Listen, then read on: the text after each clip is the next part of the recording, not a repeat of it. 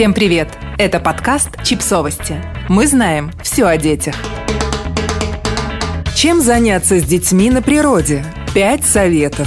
Идеолог детских туристических слетов Женя Кац рассказала, чем заняться с детьми на природе, чтобы было не скучно вам и интересно и познавательно детям. Собирать природный материал для поделок. Шишки, сучки, мох. Много чего можно найти на природе – из чего вы вместе с ребенком потом сотворите маленький шедевр. Шишки можно будет раскрасить к Новому году красками или облить клеем и обсыпать блестками. Из сучков, мха и тех же шишек и разнообразных травинок можно сделать картину или изготовить фигурки и разыграть сказку на поляне из мха. Получится домашний мини-спектакль. Наблюдать и обсуждать.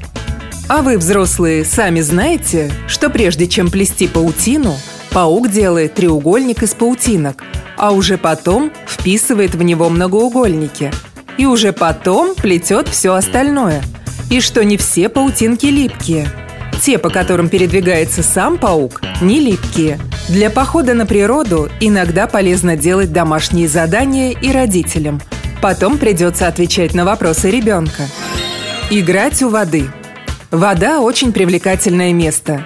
Но развлечения у воды и на воде возглавляем, организовываем и контролируем мы, родители. Через ручей можно бегать туда-сюда, если тепло.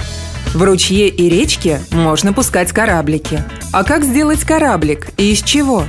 Кусок коры, палочка, листик. Заодно рассказываем о свойствах древесины, почему из одной деревяшки легко вырезать кораблик, а из другой трудно. Играть в путешественников. Ночуем в палатке, в лесу, на кемпинговой площадке или во дворе дачи. Учимся ставить настоящую палатку правильно.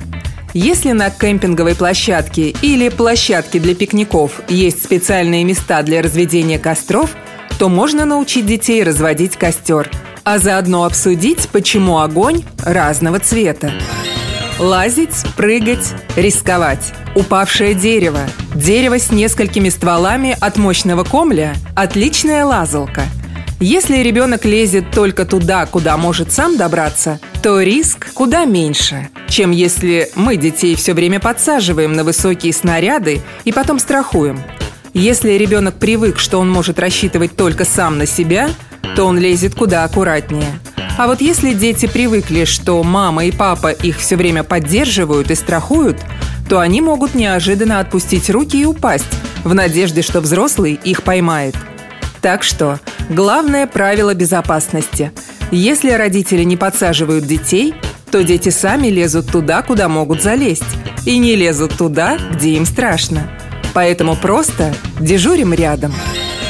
Подписывайтесь на подкаст – Ставьте лайки и оставляйте комментарии. Ссылки на источники в описании к подкасту. До встречи!